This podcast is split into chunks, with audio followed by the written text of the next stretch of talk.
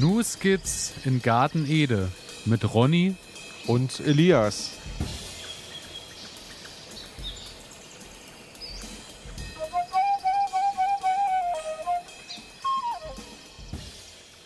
Herzlich willkommen, meine Damen und Herren. Herzlich willkommen zu einer weiteren Folge Ihres Lieblingspodcasts News Skits in Garten Ede. Und wir begrüßen Sie, Ihre Lotusblüten für die Ohren. Hallo Ronny, alles gut bei dir? Wie geht's dir? Alles gut bei mir. Hallo Elias. Ah, das war wieder so eine schöne Ankündigung. Ähm, einfach fantastisch. Ähm, so wie das Wetter draußen ist. So wie das Wetter. Ja, ja. Einfach es, hat dich, es hat dich einfach schon wieder gut in Stimmung gebracht und ähm, ja. Ich muss sagen. Lässt bei dir auch die Blüten sprießen. Ja, aber leider nur tagsüber. Nachts äh, bin ich ein bisschen auf Kriegsfuß gerade mit dem Wetter, aber äh, ist ein bisschen frostig, ne? Dazu später mehr, aber ich habe äh, tagsüber ist wirklich wunderbar heute äh, mit äh, T-Shirt und mit langer Hose rausgegangen, dann die Hose langsam nach oben gekrempelt und ich habe so das Gefühl, je, äh, je höher die Hose, äh, desto höher auch die Stimmung aktuell.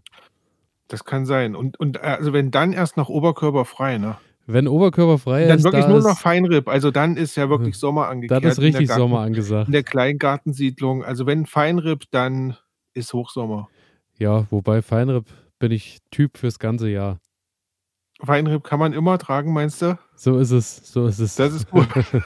nee, es ist äh, aktuell wirklich schön, aber ähm, es ist auch recht trügerisch, weil ich habe mich natürlich hier und da auch schon wieder hinleiten lassen, dass ich schon mit dem Kopf weiter war, als die Temperaturen äh, es eigentlich zulassen.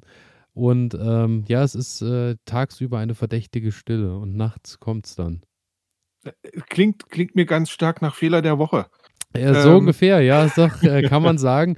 Aber ansonsten, so äh, muss ich sagen, ich habe letzte Woche tatsächlich geschafft, alle Kartoffeln sind ausgepflanzt. Und es ist so, äh, ich habe nochmal nachgezählt und habe nochmal äh, durchgerechnet. Es ist so, ähm, als kleinen, äh, so der Einstieg in diesem Jahr, elf Sorten sind es insgesamt und es waren äh, 14 Kilo Pflanzkartoffeln. Also von 14 Kilo Pflanzkartoffeln bin ich gespannt, äh, was da am Ende hängen bleibt. Ungefähr knappe 60 Quadratmeter Anbaufläche. Es ist so, äh, dass Beet, Heubeet und Turm gut bestückt sind, aber äh, wir hatten ja mal diese kleine Sondersendung zum, zum Kartoffelanbau, welche Möglichkeiten es da gibt. Ja. Und äh, für, diese, äh, für dieses Grasodensystem mit einfach aufklappen und reinlegen mhm. und zuklappen, hatte ich leider tatsächlich keine Kartoffeln mehr über. Und auch äh, für den Sackanbau oder für den Eimeranbau oder Kübelanbau war leider nichts mehr da. Daher beschränkt auf Beet, Heubeet und Turm. Und ich denke, das sollte aber dennoch passen. Ja, also ich muss ja sagen, wenn ich das höre, 60 Quadratmeter, 14 Kilo, denke ich mir, jeder fängt mal klein an, ne, mit dem Kartoffel. Das ist unglaublich, was du schon wieder. Ja, du weißt doch, jedes Jahr ein bisschen mehr. Jedes Jahr ein bisschen Ich, mehr. ich bin gespannt. Also irgendwann muss der Praktikant dann hier aus dem Studio dann auch noch mit auf dem Feld arbeiten. Also ich sehe das schon. Ähm, ja, also ähm, wir haben dir da auch noch was zu sagen. Also es ist nicht so, dass wir nur hier zusammen Musik machen. Ich habe Unterstützung, Gut. aber dazu später mehr, wenn die Mikros Gut. aus sind. ähm, und zwar ist es so, ich habe heute auch äh, dann so gedacht, beim Kartoffelturm habe ich ja oben noch mal so ein bisschen ähm, Erde draufgepackt und habe dann gedacht, naja, gut, jetzt ist alles Erde oben drauf, es ist gewässert und so. Oben Salat draufsetzen ist ja schon eigentlich eine schöne Sache, hatte aber nichts gerade dabei. Und da dachte ich, naja, du wühlst mal so ein bisschen in deiner Gartenhütte, was da so rumfliegt und siehe mhm. da, es war äh, Feldsalat aus äh, dem letzten Jahr noch da. War meines äh, Wissens immer so, Feldsalat ja eher eine Sache für September, so dann zum Anbau bestimmt. Aber es war tatsächlich Feldsalat, auf dem stand Februar bis Anfang April. Gut, wir haben jetzt nicht mehr Anfang April, aber ja, ich dachte, äh, ich teste das jetzt einfach mal aus und äh, habe erst mal obendrauf jetzt noch ein bisschen Feldsalat ausgestreut und bin gespannt, ob äh, auf dem Kartoffelturm vielleicht noch ein bisschen Salat rauszuholen ist. Also ich bin gespannt. Ja, klasse. Klasse. Ich habe heute, ich habe heute noch tatsächlich heute ähm, Radieschen geerntet. Ähm, ich habe doch na ja, als es jetzt die ersten warmen Sonnenstrahlen da waren, ähm, habe ich in das Gewächshaus einfach mal so ein paar Radieschenbänder reingelegt, um zu schauen, was wird. Die Gurken und so weiter können ja erst später dann in das Gewächshaus und da dachte ich mir, nutze ich die Zeit und Guck Auf mal, was Fall. passiert und ja, hat funktioniert. Ich habe 'n paar schöne kleine Radieschen. Jetzt kommen die so nach und nach raus und dann bereite ich den Boden im Gewächshaus vor. Also, ich habe noch ich habe noch mal Pferdemist besorgt und werde das dann so 'n bisschen unterheben. Ja, Und da mit bin ich gespannt. dann, äh, sieh nur zu, dass du's nicht, äh, zu überstrapazierst mit frischem Mist. Wenn der noch nicht, äh, angerottet ist und noch zu frisch ist, nicht, dass es zu heiß also, nicht, dass er noch zu zu übel ist, also, zu streng. Und dann macht er mir die Tom äh, nicht die Tomaten, aber die Gurken und so weiter kaputt. Äh, ja, also, mach nicht zu viel, würde ich sagen, weil, äh Ich habe ich habe wirklich nur 'ne kleine Menge. Also, da, wo ich sie geholt habe, wurde mir gesagt, ähm, kann man gar nicht genug reinmachen. Ähm, lieber noch mal 3 Schubkarren mehr geholt. Und ne, ich versuche also, ich habe jetzt wirklich nur noch 'n kleines bisschen übrig und den werde ich jetzt einarbeiten. Und dann im im Jahresverlauf einfach noch 'n bisschen mit Ja, und die die Starkzehrer ähm haben ja immer Hunger. Richtig, richtig. Also, da, ja, bin ich bin ich gespannt. Es ist jetzt wieder mal so 'ne Erfahrung. Dies Jahr im Übrigen keine Tomaten im Gewächshaus. Ähm, ich habe gelesen, dass die sich auch unglaublich schlecht mit den, äh, Chilis vertragen sollen. Und das war ja letztes Jahr auch meine Beobachtung. Erst als die Tomaten dann abgeerntet waren, dann sind die Chilis wirklich wirklich gekommen. Ähm, man kann sich das ja nicht vorstellen wenn die Chilis da drinnen stehen, kriegen die mit, dass da drinnen Tomaten stehen? Ich weiß es nicht, aber irgendwie scheinen die das schon mitzubekommen Ja, und ja. sind dann einfach schlecht gewachsen, ne? Und als dann die Tomaten im September raus waren, ähm, begann ja dann erst der Frühling bei den bei den Chilis und das war halt schade, weil dann konnte ich nicht mehr viel ernten. Aber ja, da werde ich da werde ich zu späterer Stunde noch mal Genau, wieder beziehungsweise in der mal nächsten Sendung noch mal berichten. wieder mal eine neue Strategie probieren, weil, äh, ja, einfach machen und dann schauen, was passiert und, äh, die Schlüsse fürs nächste Jahr ziehen. So ja auch das Genau. Motto hier. Und, äh, ich habe auch, äh, ja getestet ich habe es vor ungefähr 1 1/2 Monaten mal erzählt, dass ich schon mal 'n paar Zwiebeln gesteckt habe, als, äh, jeder Mhm. gesagt hat, im März ist es noch viel zu kalt und dann war wieder richtig Hartfrost und so. Und siehe da, auch die Zwiebeln, alle, die ich vor 1 1/2 Monaten gesteckt habe, sind alle komplett schon, äh, nach oben gekommen und strecken so 10 Zentimeter grün ihre Köpfe entgegen. Und, äh, es sieht so aus, als, äh, sind die Zwiebeln recht tiefenentspannt beim Stecken. Daher, ähm, werde ich mache ich mir da nicht viele Sorgen und habe dann auch in der letzten Woche die restlichen Zwiebeln noch gesteckt, auch wenn's jetzt nachts immer noch mal ordentlich Frost gibt, aber ich denke, es wird funktionieren. Die Zwiebel wird Also, es abkönnen. meine Zwiebeln meine Zwiebeln stecken jetzt Ach seit stimmt, du hast ja auch gesteckt. Du hast ja Ja, auch recht ja. früh gesteckt Seit dieses Jahr. lass mich mal kurz in meinen Unterlagen blättern. Ähm, ja doch, seit 2 2 Wochen, 3 Wochen. Ja, ja. Und, ähm, ich muss sagen die sind alle angegangen. Siehst Und du, obwohl's daher jetzt ähm, aber wir hatten ja schon mal drüber gesprochen, Mikroklima so in den einzelnen Bereichen der der Gärten. Und ich glaube, bei mir ist es halt vom Klima her annehmbar für diese für die Pflanzen. Ähm, von daher also, ich kann ich kann auch nicht sagen, dass die jetzt zu anfällig sind gegen gegen Frost. Also, bei mir kein Problem. Ja, ich würde sagen, 3, 4 Zentimeter guckt das Grün jetzt oben raus und, ähm, ja, ich bin gespannt, wie sich's weiterentwickelt. Das klingt interessant und gut und, äh, ja, ich mache mir auch da nicht so viele Sorgen. Ansonsten muss ich sagen, ähm, Radieschen, hast du ja grade gesagt, hast du ja schon Mhm. rausgeholt. Ähm, ich habe heute mal in mein Frühbeet geschaut und, äh, siehe da, die Radieschen sind tatsächlich auch kurz vor erntereif. Aber ich habe wie jedes Jahr das gleiche Problem. Die Ameisen, ähm, haben sich schon runde Tunnel in die Radieschen reingearbeitet und, äh, geben sich größte Mühe und haben, äh, wahrscheinlich auch, äh, besten Geschmack. Ich hatte das Ganze letztes Jahr ja auch schon mal im Hochbeet mit den Ameisen Ja. und, äh, habe dann ja mit Lavendel und Lavendelpflänzchen und, äh, 'n bisschen feuchter halten mal 'ne Woche tatsächlich geschafft, dass die Ameisen ihren, äh sie haben ihren Rückzug angetreten und sind dann einfach außerhalb des Gartens irgendwohin umgezogen. Und, Mhm. ähm, ich bin gespannt, ob äh, wie es diesmal wird. Falls es nicht sein sollte, dann mache ich einfach beim Frühbeet, äh, den Deckel oben ab und, äh, dann wird Bienenwiese, Blumenwiese, Lavendel, was auch immer, alles komplett reingestreut. Dann wachsen halt die Blumen da drin und gut ist und Ameisen und Blumen können sich irgendwie gegenseitig da, äh, harmonieren und alles ist wunderbar. Also, ich habe 'n ganz anderes Problem. Ich habe das jetzt noch gar nicht recherchiert, aber vielleicht kennst du dich damit aus oder unsere ZuhörerInnen da draußen. Und zwar ich habe die Radieschen geerntet und einige Pflanzen von denen sind direkt unten an der Wurzel, ähm, aufgeplatzt. Das heißt, du hast das Radieschen und dann kommt ja quasi unten an der Spitze Ja, ja. ähm, kommt dann die Wurzel. Und genau da, genau also die Wurzel hängt sogar noch unten zusammen, ist aber in der Mitte aufgebrochen, also ist wie so 'n Tunnel drinne. Ähm, hast du 'ne Ahnung, woran das liegt?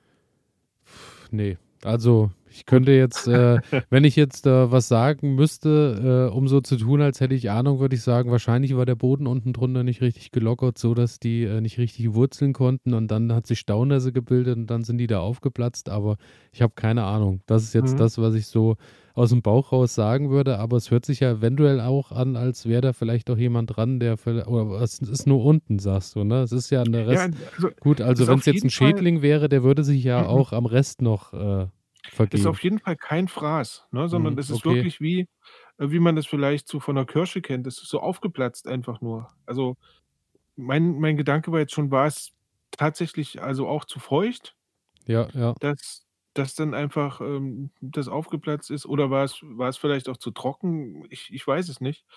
Ähm, werde mich da jetzt noch mal einlesen, aber ja, falls ihr da draußen irgendwelche Erfahrungen habt, das gleiche Problem schon mal hattet, ähm, wir sind also, ja doch, wir sind offen für Ja doch, kann man kann man sagen. Ja doch, 'n bisschen offen sind wir. Also einfach, wenn ihr Hilfe Erste-Hilfe-Tricks habt bei Radieschen, die unten aufplatzen oder gegen Ameisen in Beeten, einfach schreiben an elias@garten-ede.de oder unter unserem Instagram-Kanal Nuskizzen Gartenede, alles mit Unterstrich. Einfach schreiben, auch bei jeglichen anderen Anredo Anregungen, Kritiken und Co. Einfach schreiben, wir freuen uns. Und damit würde ich sagen, starten wir so langsam, äh, in unsere beliebten Kategorien oder, ähm, hast du noch langsam. hast du noch was fürs Vorwort? Willst du der Nein, Welt noch was denke mitteilen?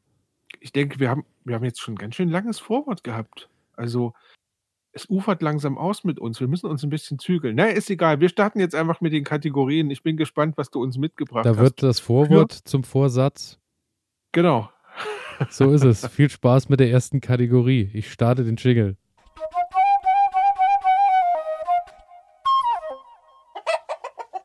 Die Pflanze der Stunde habe ich als Erstes auf meinem Zettel.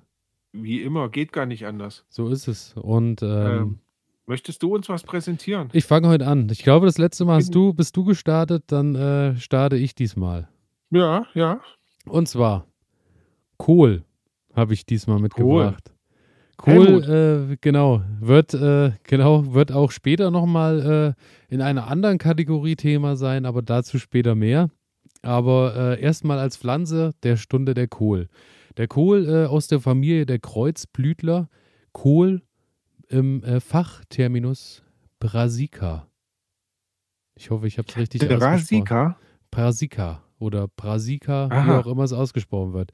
Es gibt etwa 40 verschiedene Arten Kohl. Neben Raps und Senf, äh, gibt es natürlich noch Blumenkohl, Würsing, Kohlrabi, Rosenkohl, Rotkohl, Weißkohl. Also ich denke, Kohl ist jedem von uns ein Begriff. Was ich nicht wusste tatsächlich ist, dass Raps und Senf auch, äh, mit zur Gattung der Kohlarten gehört. Das muss ich ganz ehrlich Hat sagen. mich auch ein wenig überrascht, muss ich gestehen.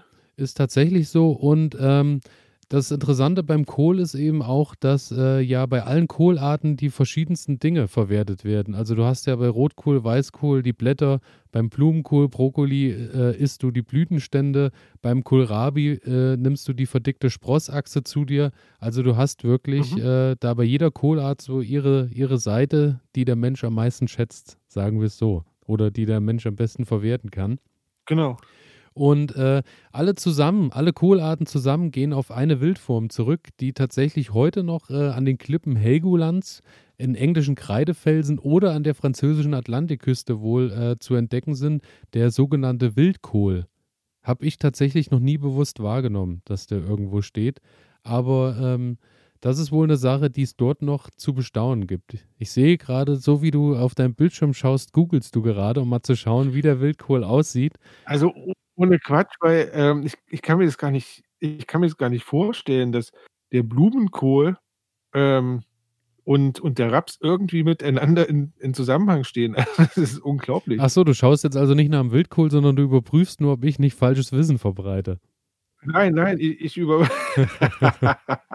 Nein, so hinterhältig bin ich nicht. Ich Nein. wollte jetzt tatsächlich schauen ähm, ich wollte jetzt tatsächlich schauen, was der Wildkohl ist. Also, ähm, weil, nee, kenne ich mich überhaupt ja, nicht aus. Auf jeden Fall einfach mal Bilder anschauen. Ich habe ihn tatsächlich noch nicht irgendwo bewusst wahrgenommen, aber vielleicht äh, könnt ihr uns da weiterhelfen oder berichten, mhm. wo ihr ihn gefunden habt.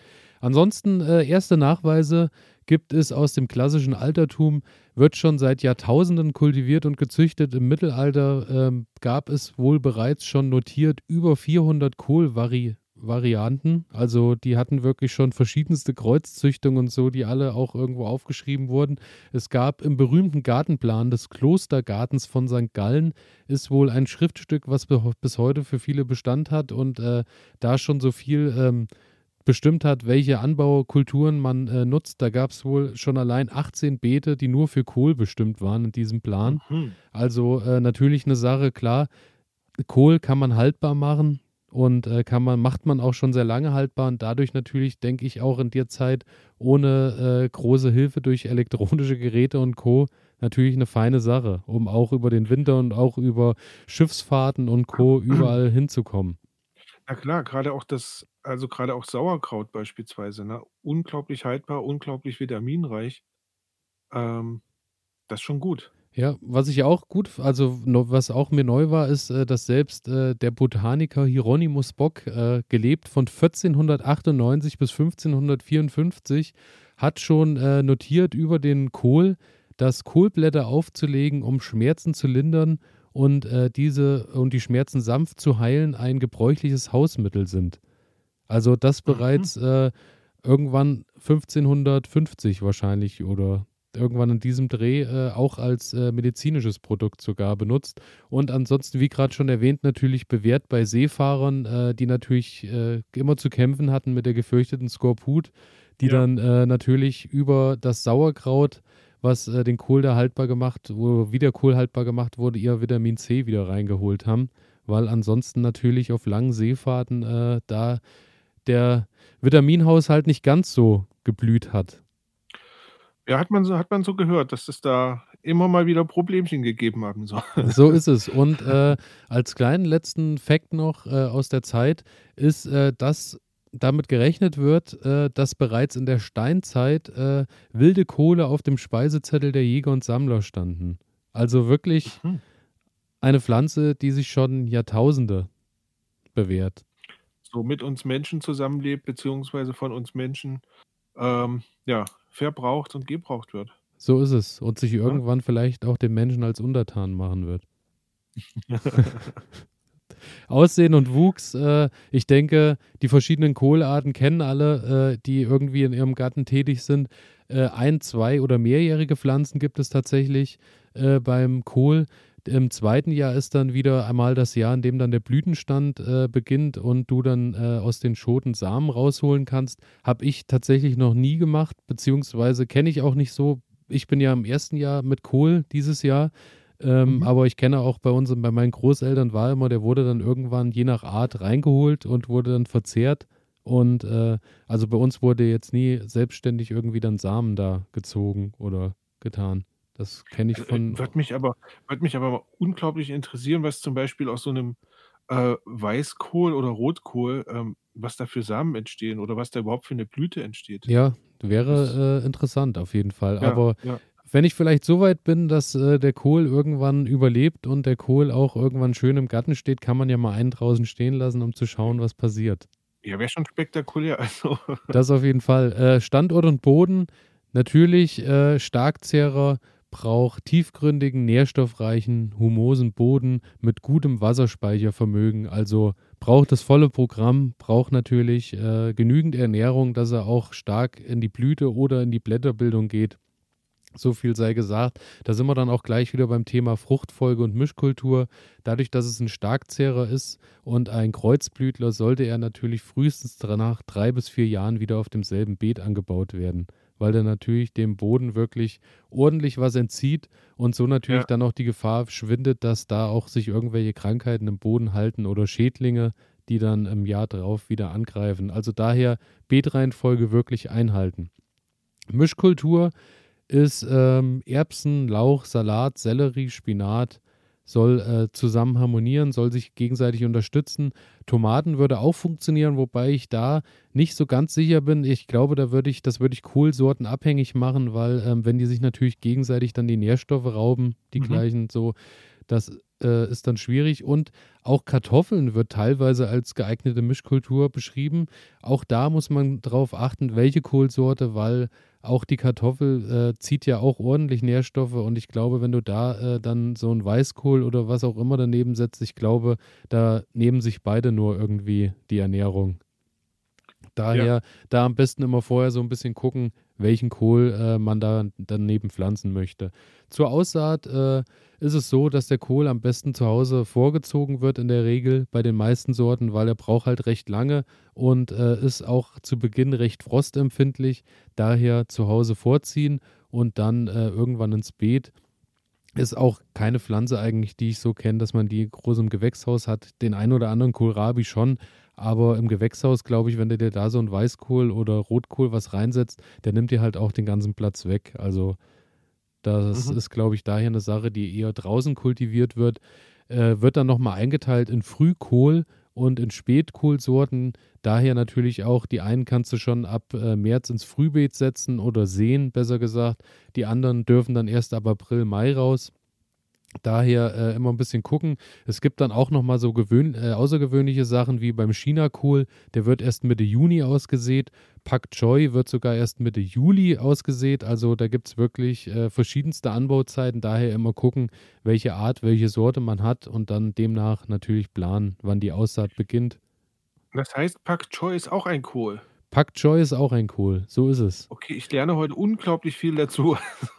das äh, freut mich und äh, daher Pak Choi auch eine Sache, wenn ab Mitte Juli irgendein Beet frei wird, kann man sich schon mal vormerken, Pak Choi ist ab Mitte Juli dann aussehbar. Also wenn da dann mhm. vielleicht ein Beet frei wird, weil vorher da der Spinat war, der dann anfängt und blüht und tut und macht und dann wieder da was frei wird, kann man da natürlich den Pak Choi nochmal reinpacken.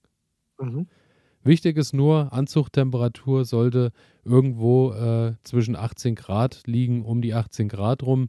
Und äh, nach der Anzucht dann, äh, wenn du es drinne hast, ein bisschen gucken, dass es nicht auf der Heizung stehen lässt, weil die dann natürlich auch wieder anfangen und schießen und machen und tun mhm. und daher dann eher etwas kälter. Draußen, denke ich, wird die Natur dann äh, das, das restliche regeln, einfach durch, ja. dadurch, dass es nachts halt wieder kälter wird und der Kohl dann auch widerstandsfähiger. Genau. Ansonsten äh, dann ab Mitte, Ende April äh, kann man den ins Freie setzen. Dazu später in einer anderen Kategorie nochmal mehr. Ähm, dann ansonsten Beet anreichern äh, mit Kompost ist eine ganz schöne Sache, dass der genügend Nährstoffe hat. Auf die Pflanzabstände achten ist auch ganz wichtig, weil die werden ja wirklich riesig. Also wenn du den mhm. wirklich gut im Schuss hast und äh, der seine volle Größe erreicht, musst du wirklich schon mit äh, 50 mal 50 Zentimeter Plätzen rechnen, weil äh, der macht sich wirklich breit. Also wow. Du hast dann auch, äh, also wenn der wirklich Gas gibt und sich wohlfühlt, hast du natürlich da auch einiges an Ernte. Mhm. Daher äh, da auch auf die Pflanzabstände achten und nicht zu eng setzen, weil äh, natürlich je enger die sind und haben dann Riesenblätter, teilen die sich natürlich dann auch Krankheiten und so untereinander sehr gut aus. Mhm. Daher lieber ein bisschen auseinandersetzen, so dass die auch noch schön abtrocknen können und nicht, dass dann, wenn es mal länger regnet und so, dass die dann anfangen und ja, da dann vor sich hingammeln, weil sie nicht mehr richtig abtrocknen. Daher da ein bisschen drauf achten. Bei der Pflege äh, Ausreichend und regelmäßige Wassergaben, natürlich besonders äh, Juli, August sind sehr heiße Monate und äh, das ist halt auch die Zeit, wo der Kohl seine Köpfe bildet und genau da braucht er eben auch Wasser, dass er die bilden kann, dass er dann auch wirklich groß wird. Daher muss man da immer mal gucken, dass man da punktuell wirklich auch schaut, dass man da vielleicht abends nochmal ein bisschen Wasser drauf gießt, dass der dann auch ins volle Wachstum gehen kann. Mhm. Ansonsten zwischendurch immer mal so mit den bekannten Sachen wie Hornspänen und organischem Dünger versorgen. Auch mal vielleicht mit einer Jauche, die man zusammen, äh, die man ein bisschen anbraut daheim im Garten. Solche Sachen eben immer mal ein bisschen füttern. Viele äh, packen dann auch die Mulchdecke drumherum, dass der natürlich wärmer bleibt und die Feuchtigkeit sich speichert. Also falls der Kohl bei mir dann irgendwann so weit ist, ist, dass er eine gute Größe hat, wird dann auch da einfach wieder Stroh drumherum gepackt und dann äh, ist der Boden weiterhin etwas feuchter und das sollte dann auch passen, denke ich. Bist du noch da? Ich bin noch da. Ich ich bin fasziniert, ähm, weil auf Kohl bin ich bin ich jetzt so gar nicht gekommen, ähm, den anzubauen. Und mich würde jetzt mal interessieren, weil da grübele ich die ganze Zeit drüber nach. Also, du möchtest Weißkohl anbauen, ja? Ist das Ich bin, ähm, beim Weißkohl, bei Mhm. Rotkohl, Wirsing, äh, Kohlrabi und Blumenkohl. Das ist so Okay. das Ziel. Und wie viel ähm, wie viel Weißkohlpflänzchen hast du? Was was schätzt du, wie viel sollen da rein? Willst du wissen, wie viel ich, äh, gepflanzt habe oder wie viel Mhm. heute noch da sind? Wie viel du gepflanzt? Also Also, äh, Ne, ge was dabei rauskommt. also, ich bin ja auch erst im ersten Kohljahr und, äh, Ja. gleich, äh, das vorwegzunehmen, äh, ich habe, äh, diese Woche ich habe extra mehr angezogen, weil ich natürlich davon ausgehe, dass nicht alles überlebt, weil irgendwas Mhm. krank wird, irgendwas vielleicht nicht nicht so gut zurechtkommt und ich habe erst mal so geplant, dass ich, äh, pro Sache, würde ich jetzt mal sagen, 10 Köpfe so raus Mhm. also vorgezogen habe, genau. Ins Detail, was äh, wie das dann weiterlief, äh, komme ich dann später noch mal. Okay. Weil ich weißt du, ich stelle mir jetzt einmal vor, 10 Köpfe, ähm, du hast ja eben gesagt, wenn wenn der wirklich ins Wachstum kommt und dann hast du da hast du da wirklich große Köpfe. Ich weiß nicht, 2 Kilo sollten kein Problem sein. Ähm und dann rechne ich da einfach mal mit 20 Kilo Kohl. Ähm, da musst du ganz schön viele Krautrouladen wickeln, um da irgendwie das abzuarbeiten. Ja, so Das ist ist es, Wahnsinn. aber das Schöne ist eben im Kohl, du kannst ihn halt, äh, haltbar machen und, äh, teilweise gibt es auch Kohlsorten, die sich auch wirklich länger im im Keller einfach so lagern Mhm. lassen. Mhm, Wenn der okay. schön kühl steht. Daher ist das und bei Kohl ist natürlich auch die Sache, grade Wirsing und so, kannst du ja auch, äh, draußen stehen lassen, weil der kann ja Fröste ab und dadurch, äh, holst du dir den dann halt rein Ja, über den Winter, ja. wenn du ihn brauchst. Das ist halt das Schöne. Das ist 'ne gute Sache, ja, auf jeden Fall. Und das ist eben genau das, warum ich auch, äh, mit dem Kohlanbau gestartet habe, weil ich mir halt denke, grade so, wenn dann so die Standardsachen im September, Oktober geerntet sind, dann war bei mir immer das Luftloch, was dann andauert, bis irgendwann wieder was Frisches nachkommt. Und ich Ja. möchte ja grade diese Zeit noch 'n bisschen überbrücken, dass ich da immer noch mal was Eigenes aus'm Garten Mhm. haben kann. Und das ist so das Ziel. Und daher wollte ich halt spannend. daher wollte ich halt gucken, was mit dem Kohl möglich ist, welche Art wie lang draußen stehen bleiben kann und so. Das ist eben das Mhm. Experiment bei der Sache. Was dann am Ende rauskommt, äh, ja, wird sich zeigen und werden wir hier natürlich berichten. Ich sehe das auch mal in Gärten, ähm, wenn dann so Rosenkohl noch Ja. bis gefühlt Weihnachten irgendwie im Garten Ja, steht der Rosenkohl, und und der dann wird ja teilweise ja. Januar, Februar noch geerntet dann. Also, Also, das ist unglaublich. ja. Ähm, ja, tolle Sache. Äh, schön. Deswegen. Ähm, cool. Und, Ja. äh, zum Abschluss noch, äh, ich bin noch, äh, also bei der Ernte noch, äh, ist, wie wir grade schon, äh, besprochen haben, du hast natürlich viele Kohlarten, die bleiben einfach lange draußen stehen.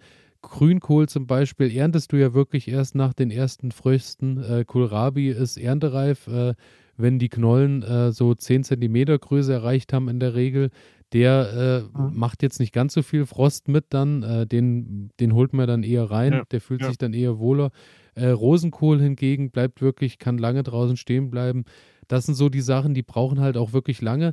Hingegen Pak Choi, über den wir schon gesprochen haben, ähm, ist 'ne Sache, der kann schon nach, äh, 6 bis 8 Wochen nach Aussaat, äh, verwertet werden. Da kannst du dir dann schon deine Sachen holen. Also, da gibt's wirklich große Unterschiede und ja, wie gesagt, das ist breit aufgestellt und kann einem vielleicht helfen, dass man auch besser durch den Winter kommt dann noch mal mit Mhm. eigenem Anbau. So ist es.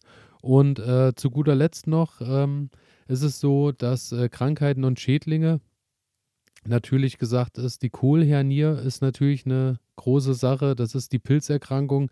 Das ist wohl de von einem Schleimpilz verursacht und, äh, die ist wohl wirklich auch hartnäckig und verbreitet sich dann auch, äh, gern. Chinakohl und Brokkoli sind da sehr häufig von betroffen. Äh, Okay. das ist dann so der Fall, das hatte ich tatsächlich letztes Jahr, ohne dass ich's so deklariert hätte. Ähm, ich hatte letztes Jahr mal 6, 7 Brokkoli einfach an 'n Rand gestellt, weil ich noch den Platz hatte und gucken wollte, wie die so werden. Und da ist wirklich einfach nur die Pflanze ganz dünn hochgewachsen, hat, äh, ganz, ganz geringe Blüte gebildet und ist dann einfach so verkümmert. Also, die war dann befallen anscheinend Mhm. von diesem Pilz und das war's dann auch. Und dann war da auch nichts zu holen mit Ernte. Da äh, vorbeugend, äh, um dies ein bisschen zu umgehen, ist wohl Algenkalk eine ganz tolle Sache und äh, eben die Anbaupausen sollten eingehalten werden, dass Mhm. äh, da immer das Beet gewechselt wird. Ansonsten bei Schädlingen ähm, ist die Kohlfliege, Kohlschaben, der Kohlweißling, das sind so die wirklich großen Schädlinge. Da kannst du natürlich äh, entgegenwirken, indem du dann mit so einem Gemüseschutznetz arbeitest. Da musst du dann halt Mhm. aber wirklich gucken, dass du ein Gemüseschutznetz hast, was richtig engmaschig ist, weil wenn Ja. man schon hört, eine Kohlfliege, dann weiß man, wie groß die ungefähr ist und dann brauchst du wirklich schon, also das Gemüsenetz, was ich mir gekauft habe, ist so vergleichbar vom, vom Stoff oder vom, vom Durchschauen her, hat schon fast so Gardinen, Ja, ja, ja, gardinenartige äh, äh. Gewebe, so ein Gewebe ungefähr. Und äh, daher schön ist, schön ist die Sache, du deckst es ab, du kannst durchgießen, die Sonne kommt durch und so und es ist trotzdem geschützt, die Vögel kommen auch nicht dran. Und äh, Mhm. daher, das habe ich auch drüber gespannt und denke, das wird sich auch so ganz gut machen. Ansonsten als letztes, als Fun Fact, ähm, es gibt äh, regionale Kohlsorten, die wohl in Deutschland früher äh, groß angebaut wurden. Das war der Butterkohl. Das ist wohl eine Variante des Wirsings. Habe ich noch nie gehört. Also kenne ich gar nicht. Nein. Und dann gibt es noch das Filderkraut. Das ist eine schwäbische Zuchtform des Weißkohls und ist wohl äh, das Urkraut, mit dem äh, Sauerkraut gemacht wurde. Und das wäre wohl auch das wohlschmeckendste Sauerkraut. Und das Ganze Mhm. wird tatsächlich äh, zum Erhalt dieser Gemüsesorten trägt der Verein zur Erhaltung der Nutzpflanzenvielfalt oder der Verein Arche Noah bei. Die setzen sich ein, dass solche äh, Krautarten nicht verschwinden. Wie hieß das jetzt nochmal, dieses Kraut?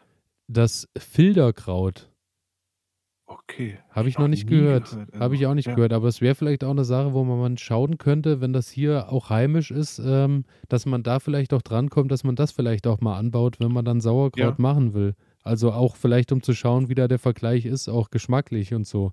Ja, wäre mal spannend, wäre mal Ja. spannend, klar. Genau. Ja, und dann bin ich am Ende angekommen mit dem Kohl. Ja, großartig. Also, Also tolle Sache, allround.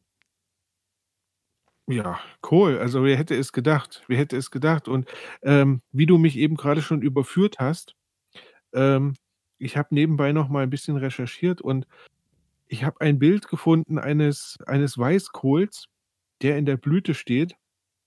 Ähm, und da würde ich sagen, sieht aus wie Raps. das ist unglaublich. Ja, also ja. ähm, denkt man nicht, wie unterschiedlich diese Kohlarten dann doch geworden sind und dass es dann aber alles irgendwie doch zusammenhängt. Also, Ja, da uns wahrscheinlich Ja, auch viel fasziniert mich. verborgen bleibt, äh, weil wir den halt nie in die Blüte gehen lassen. Also die Richtig. meisten Kohlsorten, Richtig. weil die natürlich äh, dann äh, vorher geerntet werden im Jahr zuvor Ja, oder ja. genau. Unglaublich toll. Ähm, ja, dann komme ich mal zu meiner Pflanze der Stunde. Ähm, Bellis perennis. Bellis Ähm, perennis. Bellis perennis. Ähm, ich habe mich ja schon in der vergangenen ähm, Sendung ja schon mit Unkraut beschäftigt oder mit Beikraut und Wildkraut. ähm, mit Wildkraut oder wie auch immer wir es nennen wollen. Und ähm, ich habe diesmal wieder ein, eine Pflanze genommen, die eher unscheinbar im Garten wächst, die wir alle ganz toll finden, die wir aber, naja, nicht als Nutzpflanze sehen, so würde ich es mal sagen. Und zwar ist es das Gänseblümchen. Auch Ja, schön. auch schön, ja, ganz genau. Es ist ähm, eine Pflanze, der wir, glaube ich, viel zu wenig Beachtung schenken. Also schon, wir freuen uns, wenn sie dasteht, ähm, aber wir nutzen sie eigentlich nicht. Und die, also vielleicht noch, mir war nicht bewusst, es gibt unglaublich viele Namen für das Gänseblümchen, unter anderem der Name Tausendschön. Ich kenne diesen Namen aus, aus Märchen, aber Ja, ich, ja, ich, also das ich mal, ich kenne das nicht, so, dass eine Prinzessin so genannt wurde oder so in, in Märchen ne? oder ja, aber das Genau, ist, aber es äh, ist wohl ja, ein Begriff für das Gänseblümchen. Und ja, und deswegen dachte ich mir, ey, warum nicht? Das Gänseblümchen ist eine Pflanze, die, soweit ich weiß, mittlerweile auf der ganzen Welt verbreitet ist, weil die hat sich auch mittlerweile durch verschiedene Zuchtformen, die dann entstanden sind, ähm, auf der ganzen Welt. Ich meine, also gibt es Menschen, die jetzt sagen, Gänseblümchen finde ich hässlich. Nein, gibt es eigentlich nicht. Gänseblümchen ist irgendwie so, ja, halt tausendschön. Irgendwie was total Hübsches und steht immer da, freut man sich drüber. Und jetzt gibt es solche Zuchtformen, hast du bestimmt auch schon mal gesehen, die haben viel, viel mehr Blätter am Rand. Ähm, die sind so richtig wie so 'ne Dolde Ja, irgendwie, ja. ähm, und sind dann auch kräftig, ja, vielleicht rosa oder oder oder noch 'n bisschen ins Lilafarbene reingehend. Also, ähm und deswegen haben die sich mittlerweile auch auf der ganzen Welt, ähm, verbreitet. Zählt übrigens zu den bekanntesten Pflanzen in Mitteleuropa, was auch nicht unbedingt verwundert, weil Gänseblümchen wächst halt einfach überall, ne? Ja, kennt, glaube ich, jeder, dass die irgendwie, wenn man 'n Spaziergang wagt, dass die auf Wiesen, auf Wegesrändern überall zu Ja. finden sind und, äh, das ein oder andere Gänseblümchen hatte, glaube ich, auch jeder von uns schon mal in den Haaren, so wie wie man In das den macht. Haaren oder oder man macht sich daraus eine Kette Ja, oder genau, ne, so also die genau. Klassiker. Richtig. Und das Gänseblümchen ist 'ne krautige Pflanze, die so zwischen 4 und 15 Zentimeter groß wird, aus der Familie der Korbblütler. Und das Schöne ist, es wächst von Frühling bis Herbst. Also, das heißt, jetzt im Frühjahr, selbst bei diesen kühlen Temperaturen, die wir nachts noch haben, ähm, wächst das Gänseblümchen schon und bleibt dann auch wirklich bis in den Herbst im Garten stehen und man kann sich daran erfreuen. Ja, ähm, die Blätter, die wir da sehen, ähm, oder das Gänseblümchen, der der der die Blüte, die wir da sehen, ähm, ist eigentlich gar keine Blüte, sondern ist 'ne sogenannte Scheinblüte, weil die eigentlichen Blütenstände, ähm, sind in diesem gelben Köpfchen, was man da Okay, sieht. also da muss man Ja. erst tiefer tiefer wühlen, um an die eigentlichen Blütenstände zu kommen. Ganz genau, ganz genau. Ähm, also, ich würde, ohne das jetzt also, jetzt kommt 'n bisschen Halbwissen dazu. Ähm, ich glaube, bei der Sonnenblume ist es auch so, ne? Du hast du hast eigentlich die Blüten sind in der Mitte und du hast außen diesen Kranz. Ähm ja, genau. So, so viel erst mal dazu. Also, wir haben 'ne Scheinblüte.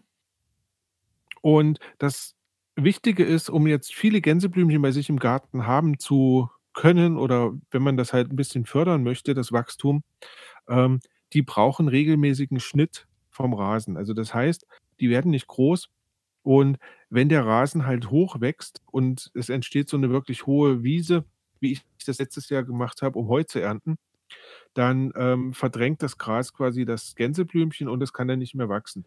Wenn du aber regelmäßig schneidest kommt quasi den ganzen den ganzen Sommer über, ähm, das Gänseblümchen wieder nach. Ich wollte grade sagen, also eher 'ne Sache, die bei uns im Garten nicht, äh, ganz so zu den Gewinnern gehört, weil wir zählen ja nicht zu den regelmäßigsten, äh, Mähern, Genau, Rasen. genau. Ähm, spannenderweise, ich war heute in 'nem Garten und ich war erschrocken, weil ich kenne diesen Garten noch, ähm, ja, der war immer sattgrün.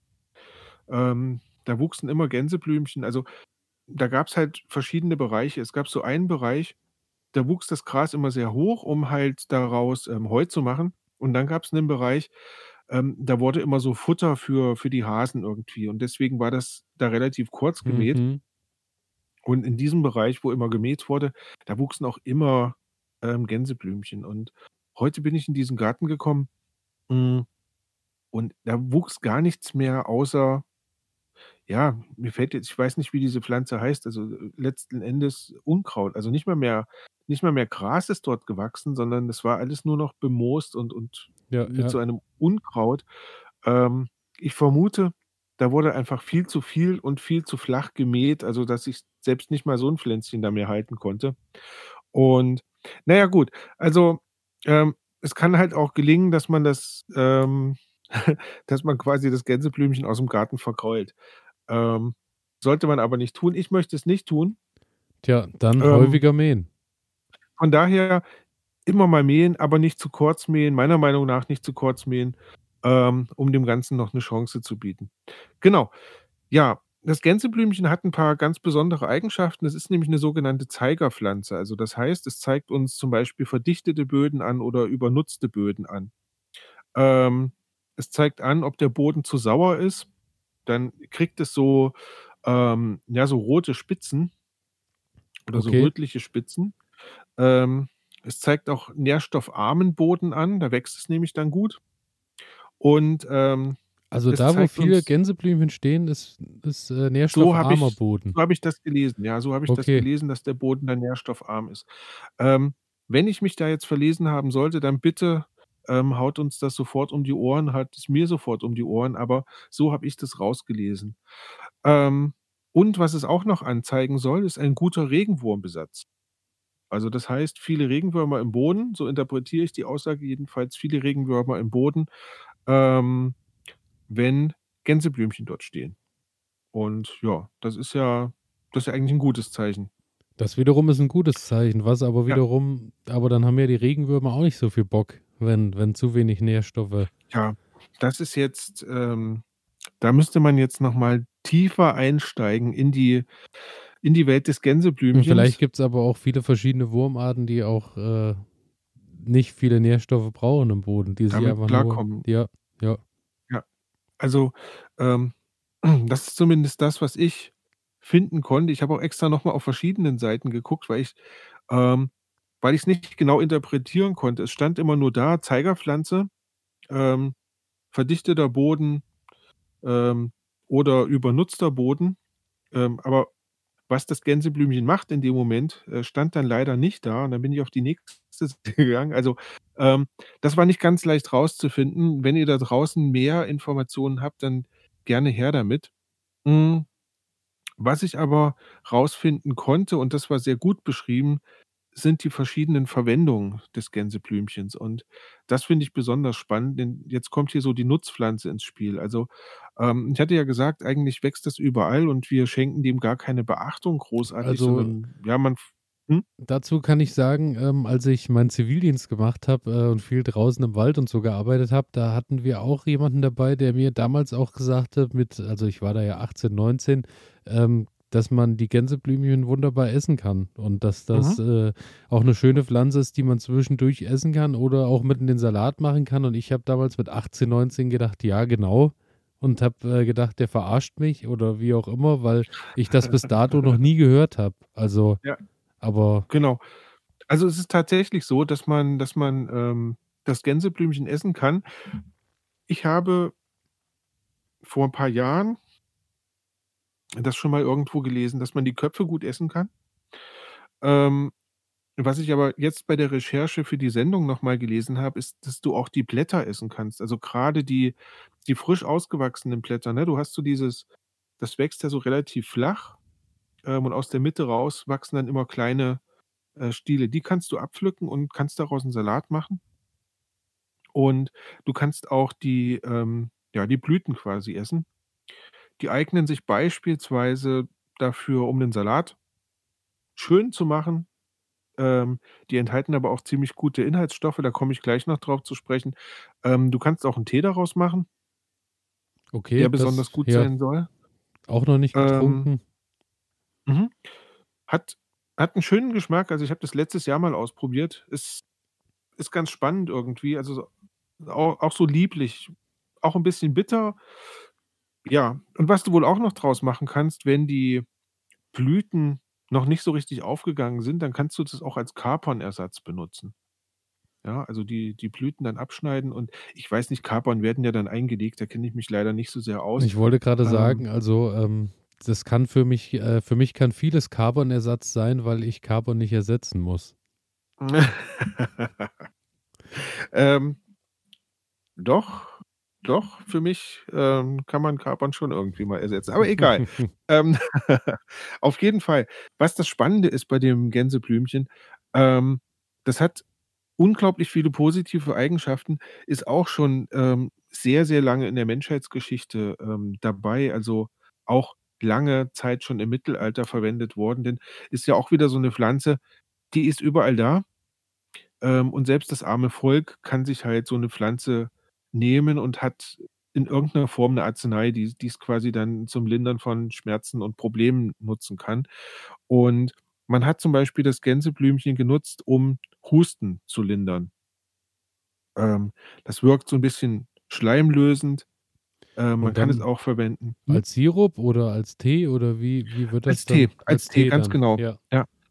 Ähm, du kannst es auch verwenden, ähm, bei Fieber. Du kannst es bei Leberbeschwerden verwenden, bei Entzündungen im Beckenbereich, also zum Beispiel, ähm, nach 'ner Geburt soll es ganz gut sein, also da auch 'nen Tee zubereiten und den in regelmäßigen Abständen trinken. Dazu wohl 2 Teelöffel Blüten auf 250 Milliliter kochendes Wasser 10 Minuten ziehen lassen. Ähm, ja, schleimlösend, krampflösend, äh, schmerzstillend. Ähm, es soll auch blutreinigend wirken und, ähm, soll die Verdauung und auch den Stoffwechsel anregen. Also, das heißt eigentlich wieder mal so 'ne Pflanze, die unglaublich breit aufgestellt ist. Ähm, hat ziemlich viele Gerbstoffe drinne. Das ist dann auch dieser Teil, ähm, der sich dann wieder positiv auf die Leber auswirkt. Ja, der dann auch die Bitterkeit in in das in das Getränk reinbringt. Ähm, hat aber auch so 'ne gewisse nussige Note, dies dieses Gänseblümchen, wenn man das isst. Also, ähm, ich kann es nur empfehlen. Ich war jetzt wieder unterwegs und habe schon mal 'n bisschen gesammelt, weil, ähm, der Winter ist zwar noch nicht da, aber irgendwann kommt er und dann ist es gut, ähm, ja, so 'n kleines Glas voll Gänseblümchen zu haben, die man dann einfach verwenden kann. Denn dann ist die Hustenzeit wieder da und irgendwie muss man sich helfen. Und was ich zum Schluss noch gefunden habe, ähm, man kann daraus auch 'ne schöne Salbe machen, um dann, zum Beispiel auch schmerzende Stellen, also oberflächlich zu behandeln. Ähm, und ob das funktioniert, mal schauen, ob ich das in diesem Jahr noch schaffe, da mal eine Gänseblümchen-Salbe herzustellen. Da werde ich von berichten. Ja, wunderbar. Also, äh, auch wieder 'ne schöne Sache, so wie letzte Woche auch schon oder vor 2 Wochen auch schon mit den Brennnesseln. Das ist äh, sind immer so Sachen, die die nimmt man als selbstverständlich wahr, weil sie halt überall wachsen und eigentlich auch so mit äh, der Nutzen erklärt sich, äh, so, wenn man wenn man, äh, so einfach durch die Welt geht, nicht so. Warum ist das Ja. überall oder was kann ich damit anfangen? Warum ist das überhaupt da? Aber, äh, ja, das ist 'ne schöne Sache. Vielen Dank. Auch da, äh, werde ich mal mich mehr dahinter klemmen, um da noch mal zu schauen, was dass ich dem mehr Beachtung schenke, was, äh, Ja, unbedingt einfach ohne mal meine Hilfe einfach mal auch wächst. Einfach mal probieren, äh, ist 'ne schöne Sache. Wer zu wenig Gänseblümchen im Garten hat, ich habe extra noch mal recherchiert, natürlich kann man auch Gänseblümchensamen bestellen im Natürlich. Internet. Ähm, und gleichmäß äh, gleichzeitig dazu gab es auch noch eine große Packung, ähm, ähm, äh, jetzt komme ich nicht drauf. Brennnesselsamen? Nein, kein Brennnesselsamen, äh, Löwenzahnsamen. Und ich dachte mir so: „Ey, wie cool.“ Ich also Löwenzahn ist ja so 'ne Pflanze, da denkt man nun wirklich nicht hin, dass man da Ne. Samen bräuchte von, aber Aber auch das ist möglich, ja. Ja, Für den guten, äh. Löwenzahnhonig wahrscheinlich Genau. oder, äh, was auch immer man daraus macht. Okay. Ähm, ist vielleicht was für die nächste Sendung. Ich ich gucke mal, was ich noch vorbereiten kann. Ich bin gespannt. Ich bin gespannt. Wunderbar. Und damit, äh, würde ich sagen, starten wir in unsere nächste Kategorie. Sehr gerne.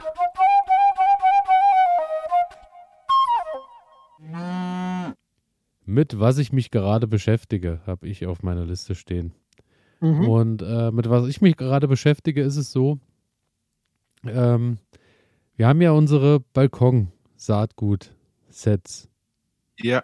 Wir haben ja unseren kleinen Wettbewerb laufen für, Ja. äh, die einen oder den anderen, äh, was äh, wer jetzt da noch nicht so genau Bescheid weiß, wir haben angefangen irgendwann vor äh, im März oder im Februar haben unsere Boxen gekriegt, wo verschiedenes Saatgut drin war und wir schauen jetzt da bei Gurke, Aubergine, Paprika und Co., wer da mehr so, äh, auf Terrasse und Co. rausholen kann aus den Samen. Ähm, daher erst mal meine Frage, ähm, wie sieht's bei dir aus? Nun ja, also vielleicht sollten wir vielleicht sollten wir uns noch mal an dieser Stelle, ähm, bei der Firma bedanken, die uns, äh, mit diesem Saatgut ausgestattet hat, damit wir diesen Wettbewerb veranstalten konnten. Kulinares Ähm Saatgut? Ganz genau. Das war Werbung. Und richtig, das war Werbung. Ähm, ne, aber wir sind sehr dankbar dafür. Und ja, wie sieht's bei mir aus? Also, ich muss sagen, es gibt einige Pflanzen, mit denen habe ich unglaublich große Probleme. Ähm, dazu zählt die Physalis. Die macht mir die macht mir wirklich Sorgen. Also 2, 3 Pflänzchen sind sind mir abgeknickt. Ich ich habe auch gefunden also, es gibt wohl eine Krankheit, die nennt sich die Umfallkrankheit. Äh, also, das Pflänzchen knickt einfach nur über dem Boden direkt ab, fällt um und stirbt dann. Das muss wohl 'n Pilz machen. Hm. Ja, Ähm, 3 Pflänzchen habe ich bis jetzt groß bekommen. Die sind was heißt groß? Also, groß bedeutet für mich, ähm, die sind zwischen 5 und 10 Zentimetern groß, haben einige Blätter ausgebildet. Ähm, ich war vor Kurzem im Baumarkt, dort standen auch, äh, Physalis-Pflanzen rum. Die hatten weniger Blätter als meine und waren ungefähr 3 oder viermal so kräftig von der von der von also, von der Pflanze her, ja, das was hat mich hat mich wieder mal erschrocken. Also, ähm, die haben einige Probleme, muss ich sagen. Also ähm, bei, der, bei den Sachen im Baumarkt ist sowieso auch schön, äh, habe ich gesehen, Ende März, Anfang April äh, gab es da auch schon die ersten Paprikapflanzen, die auch schon Schoten dranhängen hatten und so. Also äh, ich glaube, danach sollte man sich nicht unbedingt richten. Ja, wahrscheinlich. Also, es, ähm, es, erschreckt mich nur immer wieder. Ja. Und äh, bei Physalis tatsächlich bei mir auch äh, das, womit ich mich gerade beschäftige, weil äh, ich habe es auch geschafft, ich glaube, es sind drei Physalis-Pflänzchen, die, die, die durchgekommen sind. Die ja. haben auch, da hat die größte, ist so bei so 10, 15 Zentimetern und ähm, die fängt an und blüht. Ach ja. Die fängt jetzt tatsächlich an und geht in die Blüte und äh, die nächst kleinere, die dann auch irgendwo so bei 8, 9, 10 Zentimetern ist, hat jetzt, habe ich gesehen, auch die ersten Blüten dran. Und das hat mich ein bisschen stutzig gemacht, weil da natürlich meine Frage war, sollte eine Pflanze in der Größe schon in die Blüte gehen, weil dann verliert sie natürlich auch wieder Kraft, um auch irgendwann nochmal in die Größe zu gehen, wenn sie jetzt schon anfängt und blüht. Daraufhin, vielleicht, ähm, ja, ja. vielleicht versucht sie sich jetzt einfach nur gerade zu retten. Also ähm, es gibt ja so dieses Phänomen, wenn, wenn eine Pflanze Nahrungsmangel und, und so weiter hat, dann steckt sie nochmal alles in die Blüte, um, um quasi Nachkommen zu zeugen. Ähm, wäre jetzt eine Interpretation, ich weiß es nicht. Also ich ähm, habe auch hin und her überlegt, habe dann mal SOS äh, über unseren Instagram-Kanal gestartet ja. und ähm, da habe ich auf der einen Seite auch gesagt bekommen, dass das eine Sache ist, die sein kann, die sein darf und die Pflanze wird trotzdem weiterhin wachsen. Habe aber mhm. auch gesagt bekommen, den Tipp, ähm, dass man die äh, Blüten auch jetzt einfach abmacht und dass die Blüten halt einfach weg sind und die Pflanze erstmal weiterhin Zeit hat zu wachsen. Was, okay. äh, also da gab es viele Meinungen. Ähm, ich werde jetzt tatsächlich einfach mal von einer Pflanze die Blüten abmachen und bei der anderen die Blüten dran lassen und dann schauen, was passiert. Ähm, hat denn eine Pflanze jetzt auch schon Seitentriebe ausgebildet oder ist die noch an einem, also quasi ein Die äh, hat Seitentriebe, die aber also schwindend klein, gering, mini sind. Okay, Also okay. als Seitentrieb Bei, würde ich es noch nicht bezeichnen. okay, bei Seitentriebe hat meine nämlich noch gar nicht. Ich habe vielleicht jetzt auch erst, naja, so sechs, sieben Blätter, die jetzt ausgebildet sind. Ähm, genauso sieht es bei mir mit der, mit der Blaukönigin aus. Also die, die, ähm, Die Aubergine. Die Aubergine, ganz genau. Die wächst langsam. Ich habe, ich würde sagen, ja, vielleicht vier oder fünf Pflanzen durchbekommen. Hm. Bin ich bin ich gespannt drauf. Was ganz gut geworden ist, äh, sind die Paprikas, diese, ähm, Augsburger Ja, Rote, ja. glaube ich. Ähm, die sehen ganz gut aus im Verhältnis. Also, die sind auch noch nicht groß, die sind auch noch nicht kräftig, aber, ähm, die sind schön sattgrün. Ähm bilden bilden regelmäßig neue Blätter aus. Das das gefällt mir eigentlich ganz gut. Ähm, aber ja, macht mir macht mir schon einige Probleme und auch der Salat macht mir viele Probleme. Ich weiß nicht, wie das bei dir ist. Ähm, es ist, glaube ich, einfach das, äh, liegt auf keinen Fall an dem Saatgut, weil das Saatgut geht geht, äh, immer auf. Es liegt bei mir an den Temperaturen, weil der Salat wächst nicht, äh ja, also wie halt so ein Salat wächst, dass er oben quasi Blätter ausbildet, sondern der Salat schießt erstmal an die Schießt einfach nach oben, ja. Ne? Und dann habe ich so einen ganz dünnen Stängel liegen und an diesem Stängel, an der Spitze dieses Stängels bilden sich dann Salatblätter. Ja, ja. Ähm, und ja, ich also meine Strategie wird jetzt sein wenn es das Wetter jetzt zulässt, dass ich dann nochmal komplett von vorne anfange und dann direkt draußen sehe. Dann direkt draußen, ja. So, äh, ja. diese Meinung bin ich auch, weil äh, Salat hat bei mir bisher auch nicht so gut funktioniert. Die, die ich vorgezogen hatte, die schon da waren, ähm, mhm. habe ich dann rausgesetzt. Die waren ja dann auch wieder verschwunden, weil wohin auch immer sie verschwunden waren. Und von den äh, 50 Pflanzen, die ich vorgezogen habe, sind jetzt wahrscheinlich am Ende noch, äh, ich glaube, drei Salatköpfe, die sich gerade so langsam bilden draußen. Also ich bin gespannt, ob äh, da schon okay. mal drei Stück rauskommen, aber ansonsten bin ich derselben Auffassung wie du, dass ich da halt einfach dranbleiben werde. Aber ähm, ja, ich habe auch, ähm, weil wir ja beim Thema sind, mit was ich mich gerade beschäftige, ich habe auch diese Balkonkästen fertig gemacht eben, äh, mhm. wo ich dann diese Holzkisten mit äh, Drainage reingepackt habe, Erde reingepackt habe. Und da ist ja jetzt auch die Sache, da sollen ja die Pflanzen irgendwann rein. Und wenn ich jetzt diese großen Kästen sehe und mit dem, was äh, so angegeben wurde, wie viel Platz man lassen sollte, und jetzt am Ende aber ähm, eben sehe, äh, wie groß die Pflanzen aktuell sind, sind die Töpfe schon riesig groß dafür. Aber ähm, ich setze alles darauf, dass dann, äh, wenn das Wetter draußen es zulässt, die draußen stehen und dann auch ordentlich in der Sonne stehen und nicht mehr drinnen verweilen müssen, dass die dann ihren Schub noch kriegen. Naja, ähm, ich erinnere mich noch an meine Aktion im letzten Jahr, als ich ähm, die Tomaten ins Gewächshaus gesetzt habe und das waren kleine Pflänzchen. Ähm, und ich dachte mir auch, naja, so kleine Pflanzen, die kann man gut ein bisschen dichter setzen.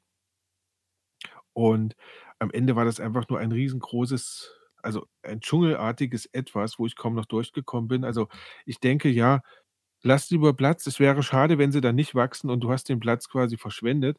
Aber noch also, noch mehr schade wäre es, wenn du wenn die Pflanze wachsen will und den hat dann einfach keinen Platz, weil weil es zu eng gesetzt hast. Ja, das, ja, das auf jeden ähm, Fall. Ist echt Aber ein Problem. Ähm, ich habe ich hab noch ein Problem mit meinen Tomaten, ne? Also, es gibt eine Tomatensorte hm, da müsste ich direkt noch mal nachgucken. Mir fällt der Name gerade nicht ein. Ähm, die Tiger Tigerella oder äh, Tigerella. Tigerella oder sowas.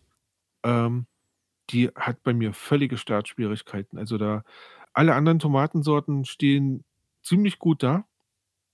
Ähm, eine einige besser als andere, aber alle wachsen irgendwie. Bloß diese eine Sorte, ähm, die kommt bei mir irgendwie nicht durch. Ja, aber da sind die Unterschiede wirklich riesengroß. Äh, ich habe ja im, im Wintergarten aktuell bei all, also alle Pflanzen haben die gleichen Bedingungen. Und Mhm. ähm, das sind ja, ich habe ja 20 Sorten, 20 verschiedene Sorten gerade im Garten Ja. stehen, äh, im Garten, im Wintergarten.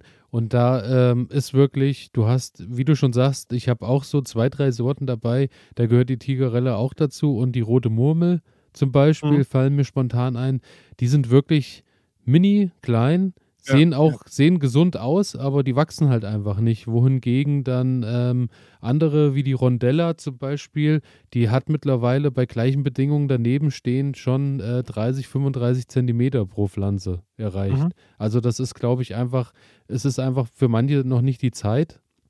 Die warten wahrscheinlich auch einfach darauf, dass äh, dann, äh, die werden wahrscheinlich draußen einfach besser funktionieren und äh, stellen so lang halt in den Überlebensmodus, dass sie sich am Leben halten, aber halt auch nicht viel, viel mehr reinstecken können in sich ja. in der Zeit. Also das wird, das wird mein Ansatz werden, ähm, dass ich jetzt gerade bei diesen Sorten ähm, dann nochmal, sobald das Wetter es jetzt zulässt, dann gleich draußen anfange, ähm, die zu sehen, weil gerade die rote Murmel ist ja eine wirklich unempfindliche Pflanze eigentlich, ähm, die ja auch sehr schnell und sehr buschig werden kann, dass ich die dann direkt im Freiland nochmal ansehe.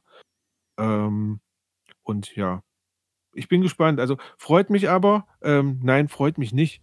Ähm, es beruhigt mich aber, dass es nicht unbedingt an meiner Inkompetenz liegt, sondern dass du auch solche Probleme hast. Ähm, ähm, ja, ich muss aber auch dazu sagen, dass wir in diesem Jahr, ich meine, wir arbeiten beide halt auch nicht mit Kunstlicht und Co., ähm, dass wir in diesem Jahr auch über die Zeit von März bis April äh, wirklich lange Durststrecken für die Pflanzen dabei hatten, weil ich letztes Jahr wirklich sagen muss, im Vergleich bei den Tomaten sehe ich das deutlich. Ich habe bestimmt 20, 25 Zentimeter äh, Größenunterschied zu letztem Jahr mhm. bei den Tomaten, weil das diese einfach, weil wir diese lange Phase hatten, wo keine Sonne geschienen hat über Tage. Ja und äh, es nur geregnet und dann wieder geschneit hat und kaum Licht da war. Und dadurch ist alles sehr ins Stocken geraten. Aber ich denke, wir werden noch in Schwung kommen. So viel steht da fest. Bin ich, bin ich ganz sicher. Bin ich ganz sicher. Mit was beschäftigst du dich gerade noch? Ähm, also, ich bin grade dabei du hast ja in der letzten Sendung mal so drüber gesprochen, dass du hin und wieder mal 'n Buch zur Hand nimmst. Genau so ist es. Und ich habe jetzt meinen Bestand noch mal durchforstet. Also, 1. habe ich an dieser Stelle noch mal Werbung, ähm ich habe das neue Buch von Ulf Soltau bekommen, ähm, „Noch mehr Gärten des Grauens“, und da amüsiere ich mich einfach köstlich drüber. Also ja, irgendwie schokiert's, auf der anderen Seite amüsiert's auch. Ähm, von daher, ja, da beschäftige ich mich grade mit. Dann habe ich mir ein Buch wieder mal zur Hand genommen. „Mini-Farming“ heißt das, von Brunhilde Bross-Burkhardt. Ähm, ihres Zeichens schreibt sie wohl schon seit Ewigkeiten, ähm, Bücher zum Thema Gärtnern, zum Thema Landschaft, also, ja, Gärtnerei und Pflanzenpflege und, ähm, sie hat auch 'nen Doktortitel. Ich habe gar nicht rausgefinden gefunden, worin, ähm, aber ja, sie ist da schon sehr gut aufgestellt und in dem Buch geht es darum, wie man mit sehr wenig Platz, ähm, trotzdem viel erreichen kann. Und, ähm, das Buch habe ich mir noch mal zur Hand genommen und es ist einfach faszinierend, ähm, wie sie zum Beispiel hier ähm, sie arbeitet mit so 'nem Modulsystem. Das heißt, sie Okay. sagt halt: „Okay, es gibt jetzt das Modul Beerenobst und es gibt das Modul, Mhm. ähm, Gemüse“ und so weiter. Und dann packt sie diese Module zusammen und hat hier einen Garten von 105 Quadratmetern, Okay. so aus einem Reihenhaus. Ähm, und da hat sie untergebracht eine Weinpergola und Obstbäume und also, da ist wirklich alles drinnen. Und sie listet dann auch auf, wenn alles gut läuft und, ähm, du gut gärtnerst, dann kriegst du da zum Beispiel Quitten 20 Kilo, ähm, Zwetschgen 10 Kilo, Holunder 4 Kilo, Äpfel 12 Kilo, Birnen 6 Kilo, ähm, Süßkirschen 6 Kilo. Und ja, dann geht's weiter mit Wurzelgemüse und, ähm, Zucchini 30 äh, 30 Stück und so weiter und so fort. Also, und da denke ich mir, ähm, das ist genial in so 'nem kleinen Garten mit 'nem bisschen, ähm ja, mit 'nem bisschen Planung und 'nem bisschen, äh, Fingerspitzengefühl, was man dann doch, ähm, da alles rausholen kann. Und ich meine, wir reden da über 100 Quadratmeter. Das ist, ähm Ja, aber da sind wir halt wirklich bei dem Thema, ähm, da musst halt planen und musst halt schauen wegen grade wegen Mischkulturen und Co., wie du alles Ja. anlegst und dann kannst du da aber wirklich, äh, deinen Ertrag immens steigern. Aber, Mhm. ähm, musst dann halt, äh, wie wir wir hatten's, glaube ich, in der einer der letzten Sendungen schon mal mit diesem, äh, dass du Vorkulturen erst mal hast, bevor die eigentliche Kultur draufkommt. Also, dass du zum Genau. Beispiel Spinat und Radieschen schon hattest, bevor die Tomate ins Beet kommt und dann, während der die Tomate steht, unten auch noch Salat anbauen kannst und nach der Tomate Genau. wieder was hast. Aber da musst du halt auch ständig dranbleiben. Also, das ist Ja. dann, äh ja, aber du kannst dadurch schon wirklich viel reinholen für den eigenen Haushalt. Genau. Und das ist immer ganz äh, ganz inspirierend, dann mal zu sehen, ähm, wie wie haben das andere Leute gemacht, ähm, sich da einfach 'n bisschen Tipps abzuholen und, ähm, das ist 'ne ganz schöne Sache. Ansonsten bin ich dabei, ähm, der eine oder die andere hat's schon gesehen, ähm, ich habe mein Werkzeug-Equipment ein wenig aufgefrischt und habe mir mal eine Schubkarre Hast dir geleistet. endlich eine Schubkarre gegönnt. Ja, und ich bin total froh darüber, weil, ähm, ich komme ja mit meinem Auto nicht bis an den Garten ran und habe dann quasi immer so, ja, vielleicht 100 Meter, 50 Meter ja, irgendwas dazwischen, ähm, zu laufen und muss quasi alles, was ich irgendwie ranhole, also sei es Erde, sei es Steine, sei es irgendwas, muss ich dann immer dahin tragen. Und da ist die Schubkarre jetzt schon 'n Werkzeug, wo ich mir viel Arbeit sparen kann und wo ich dann einfach auch schneller vorankomme. Und wo du vor allem auch in diesem Jahr die, äh, großen Erträge bis zum Auto fahren kannst. Richtig, so sieht's aus. Also, das ist das ist 'ne ganz schöne Sache. Und was ich noch mache, ist, ich bin gerade dabei und, ähm, muss meine Gartentür erneuern. Da ist der Pfahl, Pfosten, ähm, wie auch immer das heißen mag, wo, ähm, die Tür quasi rangehängt ist Ja, ich erinnere der mich am noch. Ich erinnere mich noch. genau, Wir hatten das Thema ja ne? genau. Und ich wollte Genau. mit meinem mobilen Schweißgerät eigentlich vorbeikommen. Richtig, richtig. Und jetzt, ähm, habe ich mir einfach 'n bisschen Material besorgt und, ähm, werde da jetzt eine neue Gartentür bauen. und 'n Loch ausheben und da irgendwie mit Zement also, man merkt schon in der Art und Weise, wie ich darüber spreche, dass ich überhaupt keine Ahnung davon habe, ähm, sondern ich habe mir einfach so 'n Fertigbeton geholt und werde den dann anrühren und werde da gucken, dass ich so ein ja, so 'n Eisen in den Boden einlasse und dann darauf, äh, ja, meine meine Gartenpfosten neu setze und dann das Türchen da reinbaue. Und ich habe vor, so 'n kleines Gartentürchen zu bauen, was sehr, sehr dicht am ja, so natürlich aussieht. Also, das heißt, ähm, ich möchte mir so 'n paar Hölzer im Wald holen, also so so rausgeschnittene, dünne Hölzer und die dann daran nageln oder schrauben, sodass es halt so 'n bisschen ja, so 'n bisschen naturwüchsig, so Ja, ja. bauerngartenmäßig aussieht. Ähm, genau. Das sind so die Sachen, an denen ich gerade dran bin. Dann habe ich Rosen geschnitten und habe die Beeren gemulcht weil ja, wir haben ja Meerschweinchen und da bleibt einfach immer so viel Mulch übrig und irgendwie ist es so schade, man kippt's dann in die in die Tonne. Und dann habe Ja, ich mir ja. gedacht, vielleicht ist es auch ganz schön, ähm, das mal dafür zu nutzen. Und ja, das habe ich jetzt gemacht. Bin gespannt, aber, ähm, so viele Beeren habe ich gar nicht, wie die Meerschweinchen Müll machen. Also, Ja, genau, so viel dazu. Ja, wunderbar. Also, wie immer viel los in den Gärten und, äh, ich gehe davon aus, dass, äh, bei allen Hörerinnen und Hörern auch, äh, 'ne Menge los ist, weil wir wir befinden uns grade im April in der großen Vorbereitungszeit, dass, wenn die Eisheiligen endlich vorüber sind, äh, dann draußen alles wächst und Dann aber gedeiht und richtig, ja. dann geht die Post ab und alles darf raus. Aber so lang würde ich sagen, machen wir erst mal noch mal weiter mit unseren nächsten beiden Kategorien und schauen, was uns dort noch so erwartet.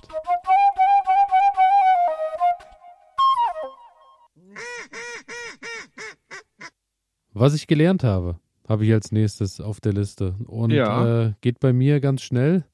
Was ich gelernt habe, ist 'ne Sache, die ich letztes Jahr schon gelernt habe, die ich jetzt aber erst wieder weiß, weil, ähm, man muss manchmal zweimal auf die heiße Herdplatte fassen. Das stimmt wohl. Ich, äh, habe ja auch wieder 'n Heubeet diesmal, wie so oft erwähnt.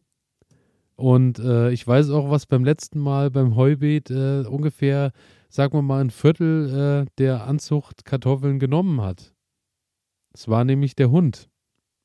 Ah. Weil, ähm, ich, äh während ich so im Garten was gemacht habe, habe ich so, äh, geschaut, wo der Hund hin ist und habe dann so über die Wiese und so geguckt und dachte: „Na ja, wird der nicht abgehauen sein?“ Und dann schaue ich ins Heubeet und sehe, wie die Nase grade einmal komplett querbeet, äh, durch das Heubeet marschiert und er genau schnuppert, wo, äh, die guten Kartoffeln liegen und hat sich dann schon wieder die ersten 3 Kartoffeln direkt wieder rausgeholt, weil es ist ja praktisch. Man muss ja nur mit Schnauze und Pfote, äh, ein bisschen das Heu auf die Seite schieben und steht direkt am Buffet. Also, eigentlich, äh, 'ne ganz dankbare Sache für für so 'n Hund.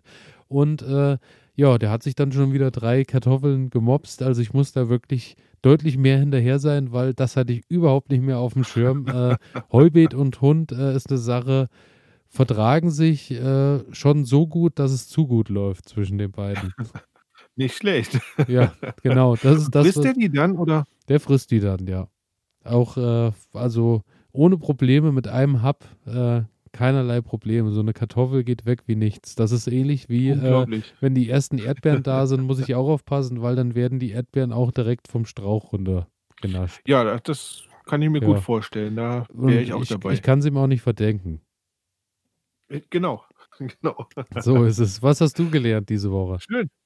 Ähm, ja, was habe ich gelernt? Das ist eigentlich ganz banal. Ich habe es grade schon gesagt. Also, ähm ich habe mich, wie gesagt, mit dem Mini-Farming so 'n bisschen beschäftigt, ähm, und habe mir so gedacht, man weiß einfach viel zu wenig über den Garten, ne? So, man man weiß zu wenig über die ganzen Pflanzen, die da drinstehen. Deswegen, ähm, ja auch unsere Sendung, wo wir das alles so 'n bisschen festhalten, wo man sich noch mal mit mit Dingen anders auseinandersetzt und sich dann halt austauscht darüber, ähm, was gut gelaufen ist, was schlecht gelaufen ist und was man vielleicht irgendwann mal ausprobieren sollte. Und für mich war das jetzt beim letzten Mal die die Brennnessel und jetzt, ähm, das Gänseblümchen, wo man wo man einfach, ja, viel zu wenig Ahnung von hat und ja, was man wenn man es weiß und wenn man es kennt, das ist aber nicht nur im Garten so, sondern das ist quasi 'ne Sache. Also, das ist jetzt schon fast philosophisch, ähm, umso mehr Wissen man hat von den Dingen, ähm, umso mehr kann man auch sehen, ne? Also, das heißt, ähm, umso mehr Wissen ich von meinem Garten habe, umso mehr kann ich kann ich ihn nutzen, umso mehr weiß ich auch, was ich davon benutzen kann und wie weit ich gehen kann, dass es halt nicht sich erschöpft und und es quasi eine Übernutzung ist. Ähm, hat man aber auch in in ganz vielen anderen Bereichen im Leben. Ja, erst wenn ich erst wenn ich es weiß, erst wenn ich Begriffe davon habe, kann ich quasi dann das Ganze sehen. Also, das das schöne Beispiel mit einem Wein. Ähm, ich habe einen Wein für, keine Ahnung, 50 Euro die Flasche und ich trinke den und, ähm, ich habe gar keine Geschmacksknospen dafür. Also, ich habe ich habe mir das nicht antrainiert und ich habe auch keine Begriffe dafür, ähm, um das zu beschreiben, was ich da schmecken könnte, wenn ich es denn wüsste. Und ich glaube, genauso ist das dann auch mit dem Garten, ne? Umso mehr ich weiß, ähm, umso mehr macht das Ganze dann auch Spaß irgendwie, weil weil ich ganz andere Dinge sehen kann und erkennen kann und dann ganz anders eingreifen kann. Das ist so das, was ich in dieser Woche gelernt habe oder was ich mir noch mal so bewusst gemacht habe. Also, ich bin da tatsächlich, äh, so ich lese auch äh, hier und da immer mal gerne über Dinge und so, aber ich probiere auch liebend gerne aus. Und, äh, wenn du das an dem Beispiel des Weins bringst, muss ich sagen, ähm, bei mir gibt es, äh, A und B. Wein schmeckt und Wein schmeckt nicht. Aber es gibt kein, äh also für mich gibt es nicht viel dazwischen, weißt du? Für mich ist was es funktioniert oder es funktioniert halt nicht. Und äh, wenn genau, es nicht funktioniert, mache ich mir Gedanken darüber, warum es nicht funktioniert hat oder könnte es funktionieren und komme ich da nicht drüber hinweg, dann wird es halt in meinem Garten nicht mehr stattfinden. So. Genau, aber ich glaube, wenn du, wenn du, ähm, wenn du dann Wissen darüber gesammelt hast, dann, dann ähm, kannst, also es, es ist quasi wie Lernen, ne? Also ohne Frage, ohne Dinge Frage. Lernen. Ähm, und ja, ich ich glaube also natürlich, es gibt ja diese Menschen, ähm nehmen wir jetzt mal das Beispiel Kunst, ne? Ähm, da ist 'n Bild, sieht gut aus, sieht nicht gut aus. So, ähm, ganz kurze Anekdote, die jetzt gar nichts mit dem Garten zu tun hat. Ich war mal in einer Ausstellung, ähm, da hing ein Bild, das habe ich mir einfach gemerkt, weil das weil das irgendwie für mich total verrückt war. Ähm, weißes Blatt auf weißem Untergrund. Ähm Mhm. war völlig unspektakulär. Ähm, aber als dann quasi der Professor darüber referiert hat, ne, dass es sich hier um Suprematismus handelt und der Künstler quasi das Ende der Kunst bearbeitet hat, ähm, dachte ich mir: „Okay, jetzt macht das Ganze irgendwie Sinn.“ Ähm, das ist jetzt immer noch nicht dur also immer noch nicht herausragend schön, aber es macht doch irgendwie Sinn und, Ja, ähm, von ich daher, ich ähm verstehe, auf was du genau. hinaus möchtest, ja, aber, äh, ja, also gebe ich dir voll und ganz re also natürlich unbestritten, äh, wir müssen uns, äh, immer mal informieren und weiterbilden, weil ansonsten, äh, ist die Pflanze schon tot, bevor sie überhaupt den Weg nach draußen findet Richtig. oder bevor ich ich das glaube auch, dass überhaupt keimt oder was auch immer. Genau, aber ich glaube auch, das Lernen oder das Ausprobieren, was du grade gesagt hast, ist ja genauso 'n Prozess, ne? Also, ich meine, ich sammle halt Wissen und und umso mehr Wissen ich habe, ähm, ob ich das jetzt aus Büchern ähm, das ist eine Sache und dann habe ich's natürlich noch mal wirklich, ähm, erfahren. So, ich habe es begriffen, so mit meinen eigenen Händen irgendwie angefasst, ausprobiert und, ähm, ja, dieses Probieren geht über Studieren, dieses Schöne. Ähm, das ja, genau, das habe ich gelernt in dieser Woche und, ähm, wollte ich jetzt noch mal zum Besten geben. Genau.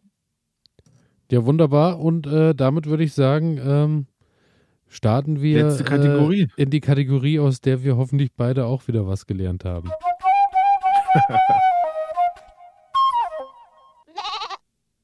Fehler der Woche Fehler der der Woche. Und, Auf jeden äh, Fall. da sind wir ja wieder beim Thema direkt. Ähm, wir müssen halt des Häufigeren Fehler machen, um, äh, danach auch daraus zu schließen, was wir vielleicht anders machen können oder lernen dadurch dazu. Ähm, was ich gelernt habe diese Woche ist, ähm, wie schon oft angeteasert, diese Sendung Kohl und Frost sind nicht unbedingt die besten Freunde, grad im. Jungpflanzenstatus, äh, weil ich habe, äh, voller Freude bei 13 Grad Außentemperatur und Sonnenschein meinen Kohl nach draußen gepflanzt. Ich glaube, es war am Samstag. Dann, äh, kamen die letzten Nächte. Mit -2 ging's los. Dann hat es schon mal den Kohlrabi entschärft. Dann ging es weiter mit minus 3. Dann war so Ende beim Wirsing, glaube ich. Und dann bei minus 5 Grad waren, glaube ich, noch äh, zweimal Rotkohl und äh, ich glaube einmal Blumenkohl oder so, die überlebt haben und äh, der Rest hat es dann dahin gerafft. Daher, ähm, ja, Kohl und Frost äh, ohne Vlies oben drüber, gerade zu Beginn, ist nicht unbedingt die beste Bekanntschaft. Das äh, war so mein großer Fehler, weil ich mich schon sehr darauf gefreut habe, weil die Pflänzchen wirklich auch mittlerweile lang genug drinne standen und äh, ich hätte sie halt einfach abdecken sollen. Also so einfach ist es und habe ich nicht gemacht. War dumm, wird mir auch nicht nochmal passieren. Hab, Wie ärgerlich. Äh, ja, habe dann äh, gedacht, gut, ich, ich sehe jetzt einfach nochmal an, auch wenn ich für viele Sachen wahrscheinlich schon zu spät bin, die dann nicht mehr richtig reifen oder nicht mehr richtig groß werden über den Sommer. Aber auch da habe ich mir jetzt gedacht, ich probiere es einfach und schau mal, was am Ende dabei rauskommt und guck, ob's, wie sich die Sache entwickelt. Habe aber als Unterstützung auch in der Gärtnerei nochmal ein paar Pflänzchen schon mal gekauft, die jetzt aber. Naja, ist ja nicht verkehrt die jetzt aber drinnen auf der Fensterbank stehen noch. Und äh, äh, aktuell, ich glaube, heute Morgen waren es wieder minus vier, daher, die bleiben noch mal eine Woche, eine gute Woche jetzt hier drin stehen. Und, ja, du musst äh, dich noch ein bisschen, du musst dich ja, noch ein bisschen bremsen lernen. Ja, ja. genau. Und äh, das ist so das. Und äh, was ich auch äh, als Fehler der Woche habe, ist ähm, Zwiebel, Voranzucht zu früh angefangen, Zwiebel irgendwann umgekippt, äh, mittlerweile immer noch nicht draußen, weil ich A, Angst hatte vor dem Wetter wieder, B, äh, auch noch nicht die richtige Zeit hatte, wirklich diesen immensen Strauch von, weiß ich nicht, 200, 300 grünen Stängeln, die da äh, kreuz und quer wachsen, zu äh, auseinanderzuziehen und die neu einzupflanzen. Und jetzt merke ich schon, die gehen so langsam vor die Hunde drin, weil denen natürlich das Behältnis viel zu klein ist und weil ich die nicht ja. auseinandergesetzt habe und so. Also da irgendwie Zwiebelvoranzucht.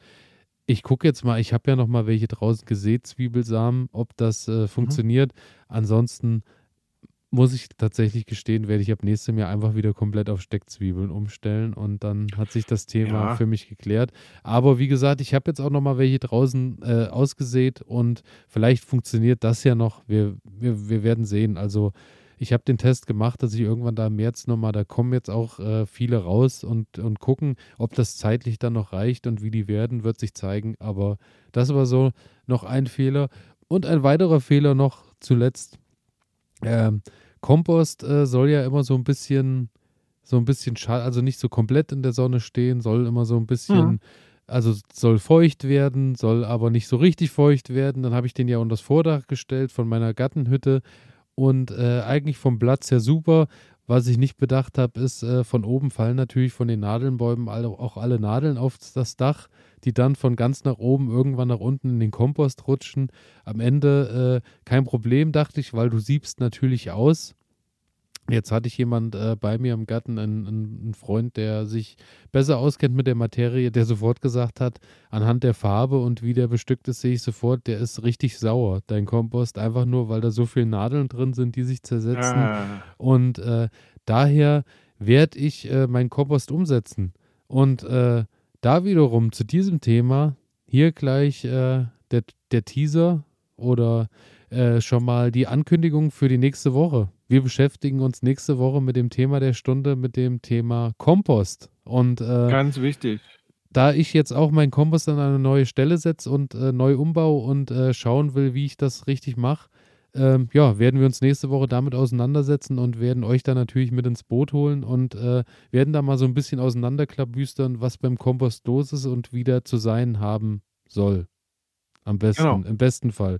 Und daher nächste Woche zum Thema der Stunde einschalten. Das waren meine Fehler der Woche. Was waren deine Fehler? Sehr gut. Ähm, mein Fehler der Woche: Kohlrabi-Pflanzen. Auch draußen? Ja, äh, spannenderweise habe ich ähm, jetzt zwei Chargen Kohlrabis äh, rausgesetzt. Ja. Ähm, eine Charge habe ich schon vor zwei Wochen rausgesetzt.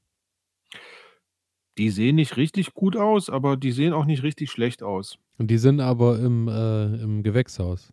Nein, die stehen draußen, draußen direkt okay. draußen. Ähm, die sind haben ein bisschen komische Farbe gekriegt. Also, sie sind jetzt eher so bläulich geworden, ähm, und nicht so sattgrün, wie man das vielleicht so kennt, aber, ähm, sie stehen noch da und ja, finde ich erstmal finde ich erst ganz gut. Ähm, dann habe ich vor ein paar Tagen weiß nicht, vor 2, 3 Tagen habe ich noch ein paar Kohlrabi-Pflanzen rausgesetzt, weil die auch so geschosst waren und und, ähm, ich dachte mir: „Okay, setz die auch mit raus.“ Und ich habe festgestellt, die hatten kaum Wurzeln, also wirklich ganz, ganz hauchzarte Wurzeln. Und jetzt habe ich die genommen und habe die eingepflanzt, ähm, und bin heute in den Garten gekommen und die liegen völlig flach da. Ähm, ja, ich habe die auch gut angegossen, aber ich bin mir nicht sicher, ob's der Frost war. Ich glaube nicht, dass es der Frost war, weil bei mir ist es relativ geschützt. Ich denke eher, ähm, vielleicht haben die die Sonne nicht vertragen, weil die Sonne hat jetzt doch richtig da drauf geschienen. Mhm. Die Sonne hat auch schon Ähm ordentlich Power, also merkt man ja auch, Genau. äh, selber auf der Haut. Richtig. Und also, das haben sie irgendwie nicht geschafft und jetzt frage ich mich natürlich erstens, warum waren die Wurzeln zu klein? Ähm, die Pflanze aber schon so groß, also wahrscheinlich ist es wieder mein mein Temperaturproblem, zu wenig Licht, zu hohe Temperaturen. Also, die Pflanze möchte halt ans Licht streben und, ähm, das wird dann nicht so richtig. Und hatte dann einfach wahrscheinlich keinen keine Zeit, um da richtig Wurzeln auszubilden, um dann ne? Also, das war es waren wirklich so hauchfeine, zarte, ähm, Wurzeln, die da dran hingen. Der der Erdballen hat sich auch gar nicht da dran gehalten, sondern ist alles so runtergefallen. Na ja, und wahrscheinlich ist das das Problem gewesen. Und der zweite Fehler ist eigentlich kein Fehler, sondern einfach nur, ich hatte keine Zeit. Ähm, meine Gartenbeleuchtung, ähm, ist noch nichts geworden. Also, die Bretter liegen bereit und auch die Pfähle liegen bereit. Ähm, ich hatte aber leider noch keine Zeit, mich damit zu beschäftigen und jetzt endlich die Gartenbeleuchtung an den Start zu bringen. Von daher, ähm, ja, ich gelobe Besserung. Und damit bin ich mit meinen Fehlern am Ende angekommen. Und somit sind wir auch, äh, am Ende der Sendung angekommen, würde ich Mhm. sagen. Und, äh, ja, es war wieder wunderbar. Es hat mir wieder viel Freude gemacht. Ich habe viel mitgenommen. Ich hoffe, äh, alle Zuhörerinnen und Zuhörer haben auch einiges mitnehmen können aus der Sendung. Und, ähm, damit würde ich sagen, wir wünschen schicken euch, äh, schon mal in den Mai. Wir sind Genau. ja heute in den letzten Zügen des April. Ähm, zum Thema Mai ist natürlich ich will es nicht wieder vergessen, ich bin noch eine Bauernregel Auf schuldig. jeden Fall, unbedingt. Und zwar, äh, werde ich jetzt schon mal die erste des Mais verlesen. Und zwar: „Der Mai, zum Wonnemonat erkoren, hat den Reif noch hinter den Ohren. Mairegen auf die Saaten, da regnet es Dukaten.“ Oho. Ich bin gespannt. Ich bin Sehr, gespannt. sehr schön. Auf jeden Sehr, Fall, sehr schön. ähm, ist es so, der Mai kann kommen. Wir freuen uns. Das nächste wenn wir uns das nächste Mal hören, sind wir schon fast durch die Eisheiligen durch. Ich glaube, da da befinden wir uns grade mittendrin. Und dann, äh, geht es los mit dem Raussitzen und all den schönen Sachen. Nächste Woche nicht vergessen, Thema der Stunde Kompost einschalten, alles zum Thema Kompost. Und, äh, wenn Sie wenn ihr Lust habt, äh, mit uns in Kontakt zu treten, elias@garten-ede.de oder einfach, äh, Skizzengarten-Ede bei, äh, Instagram suchen, da werdet ihr uns finden oder mit Unterstrich schreiben, dann dies, das. Einfach Mail schreiben und bei iTunes und Co. natürlich mit 5 Sternen und besser bewerten und, äh, teilen und machen, dass wir noch mehr Leute finden und die Community wächst und wir uns gegenseitig da irgendwie unterstützen können. Und damit würde ich sagen schön. Ja. verabschieden wir uns in die Nacht und, Bis äh zum nächsten Mal. bis zum Ähm nächsten Mal. Und frohes Gärtnern. Ja. Genau. Und bis bald. Bis bald. Alles Liebe, alles Gute. Tschüss. Tschau.